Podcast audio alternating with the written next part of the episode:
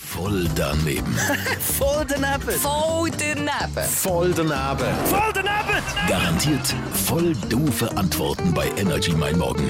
Präsentiert vom City Golf Shop Zürich. Bei uns dreht sich alles um Golf. Und dich, citygolfshop.ch.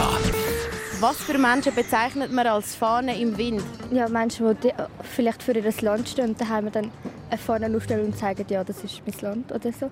Es gibt Menschen, die werden als Fahne im Wind bezeichnet. Wieso das? Also es könnte sein, dass er oder sie recht ähm, frei sich fühlt und nachher ja also so, so wie vorne halt im Wind so rumflattert, dass sie auch, halt auch versuchen so frei zu sein. Bist du ein bisschen eine Fahne im Wind?